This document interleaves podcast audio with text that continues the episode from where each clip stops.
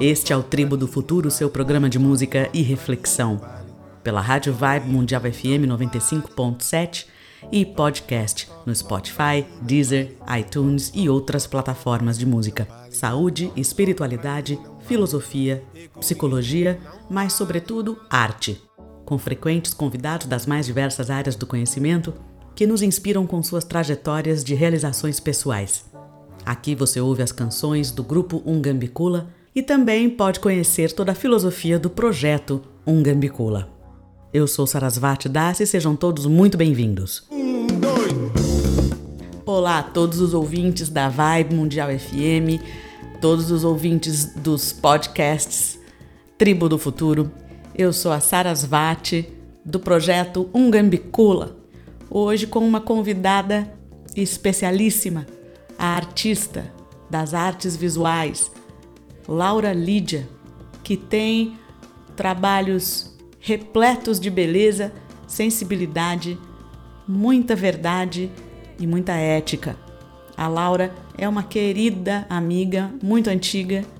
A gente se conhece há mais de 20 anos e agora a gente se reencontra virtualmente através do Tribo do Futuro.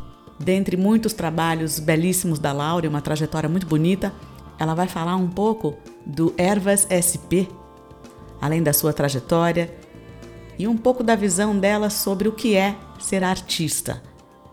Não perca essa entrevista, ela está muito bonita e muito profunda.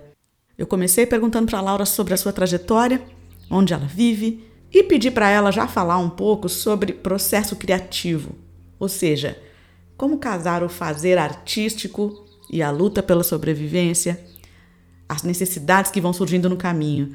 Dá para fazer arte dentro do relógio biológico todo o tempo? E como que ela vem lidando com isso? Família, pandemia e arte. Olá, bom dia. Eu sou Laura Lídia, sou artista visual, educadora, ilustradora. Nasci na Espanha em 1979.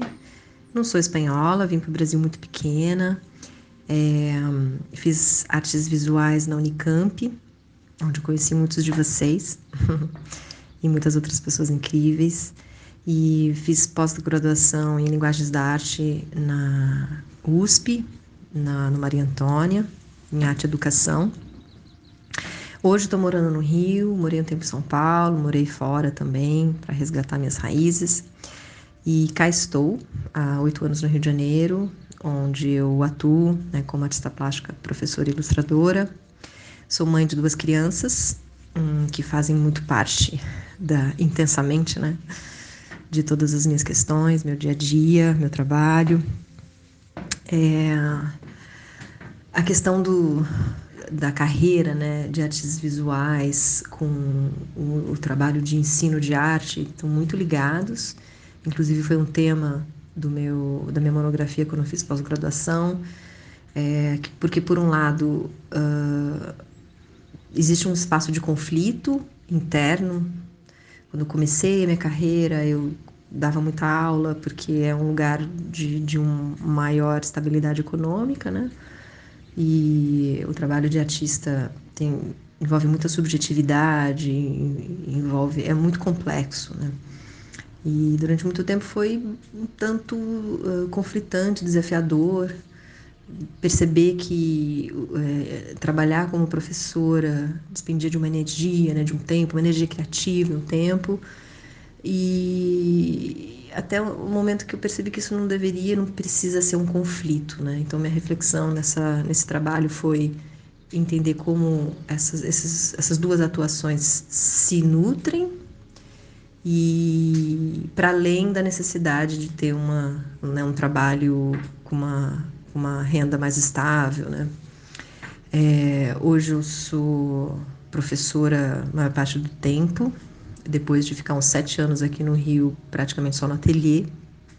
E, e acho que eu tenho isso mais claro para mim agora, né? Assim, por um lado, posso dizer até que é, eu acho que precisei estruturar esse lugar do meu trabalho, né? Tendo frequentado meu ateliê durante tanto tempo, dedicado muito do meu tempo para o meu trabalho, né, participando de salão, participando de, de editais e dando oficinas de arte dentro do, do ateliê, né, que é uma relação muito do artista, né, professor. E, e hoje minha renda é o meu trabalho de professora, né? E é, isso acho que talvez me dá uma liberdade de não precisar me preocupar de colocar o meu trabalho nesse lugar né, de, de sobrevivência material, né, sobrevivência econômica. Mas também tem o, o, o lugar da sobrevivência subjetiva, né? Então, uh, eu estou com muito menos tempo e espaço para colocar o meu trabalho pessoal em prática mas ao mesmo tempo não há tanto mais esse conflito do, do desses lugares, né? Eles não estão tão separados assim, né? Quando eu dou aula, eu estou compartilhando poéticas, eu estou é, sendo nutrida, estou nutrindo, é muito uma troca de olhares, né? Então, enquanto eu estou, enquanto, enquanto eu posso estar com pessoas e vivendo a criatividade, vivendo a poesia, né, compartilhando, fazendo ela acontecer, né? Eu tô bem, sabe? É, então, acho que eu vejo muito lugar de, de ensino aí. Mas, por outro lado, eu percebo quanto o meu trabalho, meu pessoal, né, minha pesquisa, que eu ando desenvolvendo há muito tempo, precisa dessa dedicação, né? Eu preciso me colocar à disposição. Então, assim, acho que talvez o desafio, um dos desafios é o tempo, né? Que acho que atravessa a questão da maternidade também. Hoje meus filhos estão um pouco maiores, então eles têm muito mais autonomia, e, mas tem a, esse lugar, esse espaço interno, né? Então, é, falando da maternidade, agora eu trouxe meu ateliê para dentro de casa, né? Acabei, tô fazendo, tô nesse processo exatamente agora, né? depois de, sei lá, faz uns seis, cinco, seis anos que eu tô com o ateliê fora de casa, tendo, trazendo para cá de novo porque eu não estou conseguindo ter tempo de ir para lá, então também por uma questão econômica, deixar o ateliê dentro de casa e tentar juntar tudo, né? Vamos ver como vai ser. É, mas tem, acho que essa questão do, do, do, espaço interno, né, e da, sei lá, dividir esse espaço com outras pessoas e as interrupções, né, as demandas é, da relação, né, de filho e mãe, são desafios, mas eu acho que, que é isso, assim, é, quanto mais a gente consegue fazer com que as coisas não sejam conflitantes, mas elas sejam confluentes, assim, né? É, acho que mais a gente ganha. Então, hum, entender que cada minuto, cada instante, tudo que você faz pode ser um, um, uma manifestação artística, né? Assim, acho que a gente pode dividir menos, né? Eu acho que estou pensando também muito sobre a materialidade, né, da, do trabalho, mas vamos falar disso mais para frente é, ouvindo você falar sobre a sua trajetória e esses, entre aspas, o conflito, né? Tempo, família, arte, é algo muito comum a, a todos os artistas, mas especificamente às mulheres, né? Que optam por ser mãe. Ao mesmo tempo, muito rico ouvir a sua experiência de casar tudo isso, que é o foco desse programa, né? Convidados que nos inspiram com suas trajetórias. Ô Laura, sobre esse projeto de registro das ervas, das plantas. Eu queria muito saber de onde veio a ideia, a inspiração, e também achei bastante valiosa a ressonância desse projeto com uma diversidade de áreas do conhecimento. Né? Então, o, o chamado Ervas SP, que é esse seu projeto de, de desenhar, de registrar essas plantas que crescem asfalto afora, ele teve uma uma reverberação, uma ressonância nas mais diversas áreas do conhecimento, né? Você me contou, acho bastante importante e eu partilho muito dessa, dessa visão de que uma arte que surge da urgência, da verdade de um artista, ela vai ressonar com certeza com um grande público. Então, se você puder falar um pouquinho sobre isso. Então, meu trabalho Ervas SP é um projeto de arte que começou a brotar em 2010, quando eu morava em São Paulo foi um projeto, um projeto que nasceu lá da minha experiência naquele lugar, do meu corpo, minha mente, minha afetividade naquele espaço urbano gigantesco. É, comecei a refletir sobre a relação cidade-natureza. Eu sempre fui uma pessoa amante da natureza, É, eu nasci no litoral e passei uma grande parte da minha infância e adolescência no mato. E para mim, morar em São Paulo era um, foi né, um desafio imenso. E eu sabia que ia ser. Né? Eu me propus a viver esse desafio.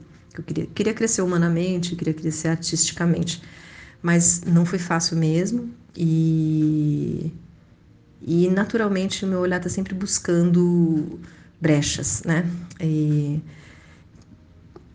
é, refletindo sobre a questão cidade-natureza, no começo eu trazia essas duas esses dois lugares, né, esses dois contextos, essas duas realidades como antagônicas. E depois fui entendendo que não, a cidade também é natureza, assim como o João de Barro desloca o barro para fazer o seu ninho em cima da árvore, e, e muitas vezes até no poste, né? O poste vira árvore.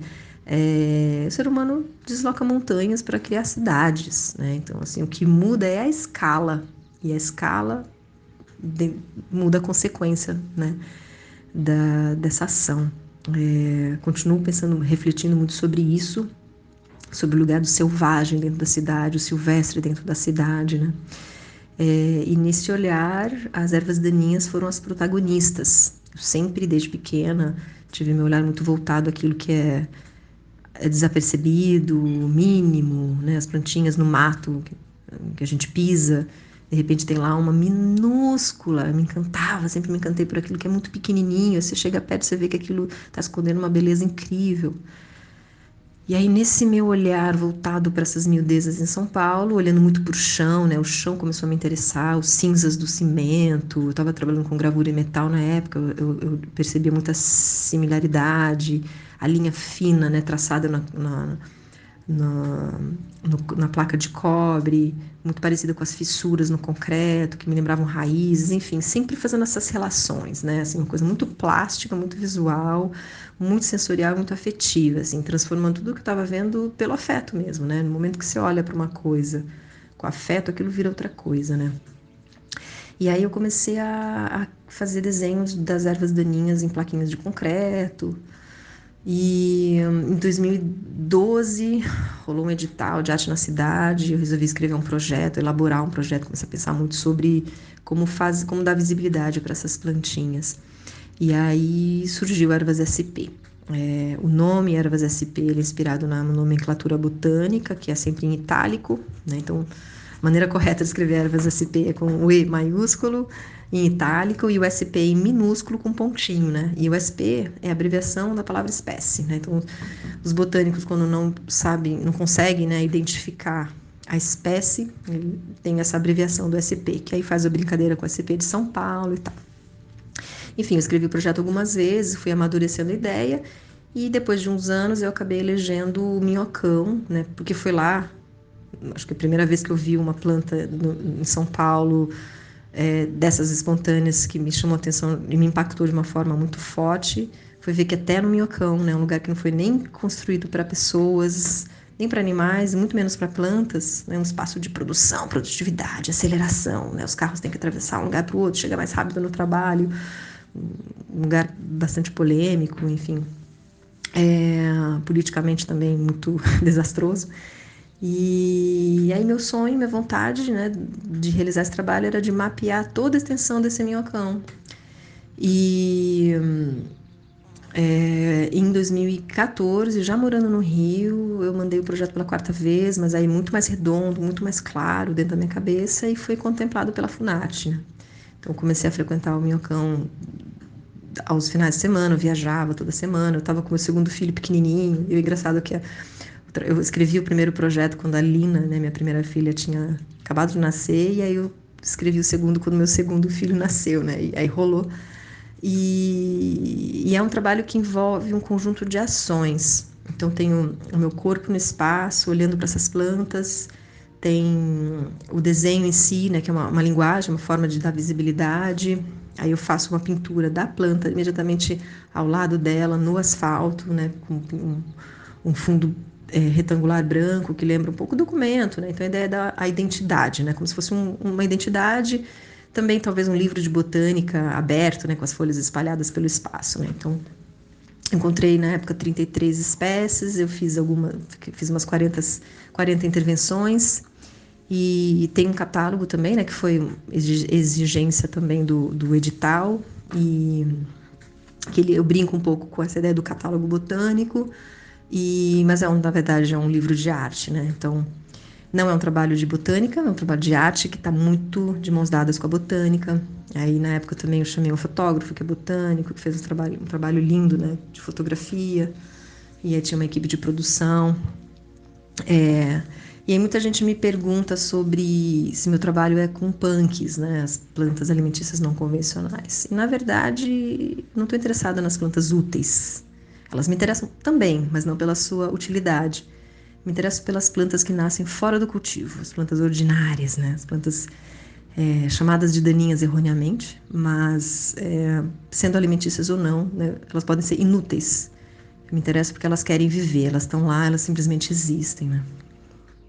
Eu estou conversando com a artista visual Laura Lídia. Não deixe de ler Raiz das Estrelas, O Jardim que é Meu, Um Jardim que é Nosso, um tratado sobre ética profunda do escritor Pavitra Shankar. A importância de se aprender a ler os eventos e apurar a percepção. Você adquire esse livro no site da Amazon ou diretamente no www.pavitrashankar.com.br. De volta com Tribo do Futuro, eu sou a Sarasvati e minha conversa hoje é com a artista visual Laura Lídia, residente no Rio de Janeiro, mas na verdade uma habitante do mundo e que produz e vivencia a arte de uma forma muito bonita. Laura, eu achei interessante essa sua escolha pelas plantas, como você mesmo disse, que simplesmente querem existir e que não têm uma utilidade. Fazer isso em um momento que a humanidade consome tudo e tanto é fundamental. Um momento em que tudo perdeu a literalidade, né? a literalidade das coisas. Tudo é simbólico, tudo tem um porquê, tudo tem uma razão de utilidade. gostei demais. Agora para o finalzinho dessa entrevista, eu pergunto para você como que você entende o nosso papel no mundo nesse momento. Eu acho que o trabalho de arte ele nasce de uma inquietação sempre, né? De um incômodo, de um desejo, algo que está lá antes do trabalho acontecer. Então isso é o começo, né? De qualquer coisa. E eu acho que a gente tem que estar sempre muito, muito atento e respeitoso com esse sentimento. É, eu acredito que a arte existe, né? Ela está aí como potencial. É, e a gente precisa se colocar à disposição dela né, da poética, que por algum motivo, né, um encontro muito complexo e sutil e, e delicado e potente de características, de situações, conjunturas, idiosincrasias, o trabalho precisa daquele corpo para acontecer, né? Então, um dia eu estava participando de uma aula de, de, de, desenho com uma artista que eu admiro muito, e aí um dos participantes fez um comentário ingênuo, talvez é, se referindo aos outros artistas como concorrentes, né? Acho que a gente estava falando de editais. E a artista, na ocasião, falou de um jeito muito certeiro, né? Que a gente não era, que nós não somos concorrentes, nós somos, nós estamos juntos, nós estamos juntos, né? É um caminho coletivo. E eu nunca esqueci disso. E eu acho que a, o capitalismo faz muito a gente ver o outro como concorrente, né? E a gente fica nesse lugar de uma competitividade. Acho que é uma armadilha muito perigosa. E eu acho que é justamente isso que a gente tem que combater. Embora sim exista o mercado, a gente precisa sobreviver, a gente precisa ganhar dinheiro, né? Então, como fazer isso de uma maneira ética? Ética com a sociedade, ética conosco, com a gente mesmo e ética com o trabalho, né? Assim como a gente manter uma coerência com o trabalho. Então, para mim, é uma relação muito pessoal, eu vejo colegas dizerem a mesma coisa, né, que dando aula eu consigo me desvincular um pouco dessa necessidade, ainda depois de muito tempo precisando muito do meu trabalho, né, para viver, é, do trabalho, né, da, do meu trabalho de arte. É, mas eu acho que assim, acima de tudo, a gente precisa fazer, sabe? A gente precisa mostrar nossa cara, Acho que um outro conflito, talvez, que eu vejo muito, já tive muito, muitas vezes eu, eu, tenho e ouço muita gente falar, é sobre a questão da autoria, né? O ego, né? Uma coisa muito forte presente na, na, na arte.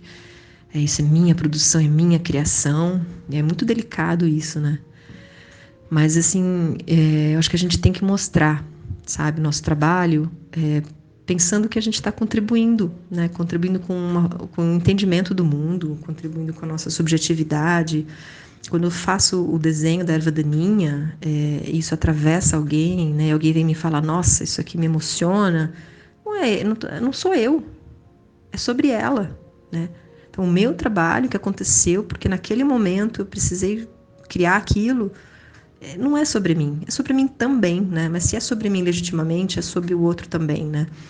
E às vezes a gente tem dúvida, ah, mas faz sentido eu mostrar? Eu, né? A gente tem que acreditar no que está fazendo, é, é, é, quase paradoxal, né? Mas quantas vezes a gente não se emociona com um filme maravilhoso, né? Uma música maravilhosa, a gente sente uma gratidão, nossa, ainda bem que essa música existe, porque está falando de tanta coisa, né? Mexe com tantos lugares nossos que só é possível por meio da arte, né? Por meio da música, por meio da dança, do teatro, das artes visuais. É, então acho que a gente é, pensar coletivamente, sabe?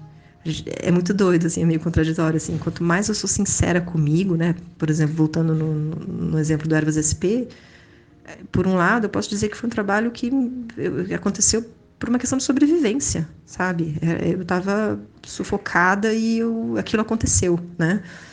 É, eu estou falando de uma realidade, né? Assim como acho que quando o artista é muito sincero com a poética e consigo, né?